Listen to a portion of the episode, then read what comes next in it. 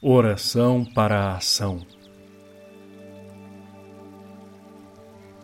Senhor, dá-nos a sabedoria que julga do alto e vê longe. Dá-nos o espírito que omite o insignificante em favor do essencial.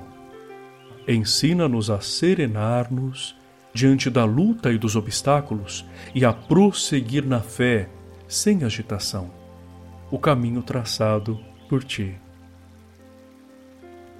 Dá-nos uma atividade serena que abrace a totalidade com uma visão unitária. Ajuda-nos a aceitar a crítica e a contradição. Faze que saibamos evitar a desordem e a dispersão. Que amemos todas as coisas juntamente contigo.